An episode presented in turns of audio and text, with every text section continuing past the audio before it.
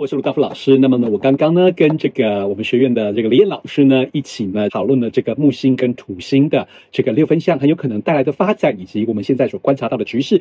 那我们也在最后呢提到了这个关于这个火星跟这个天王星四分相有可能在下周带来的影响。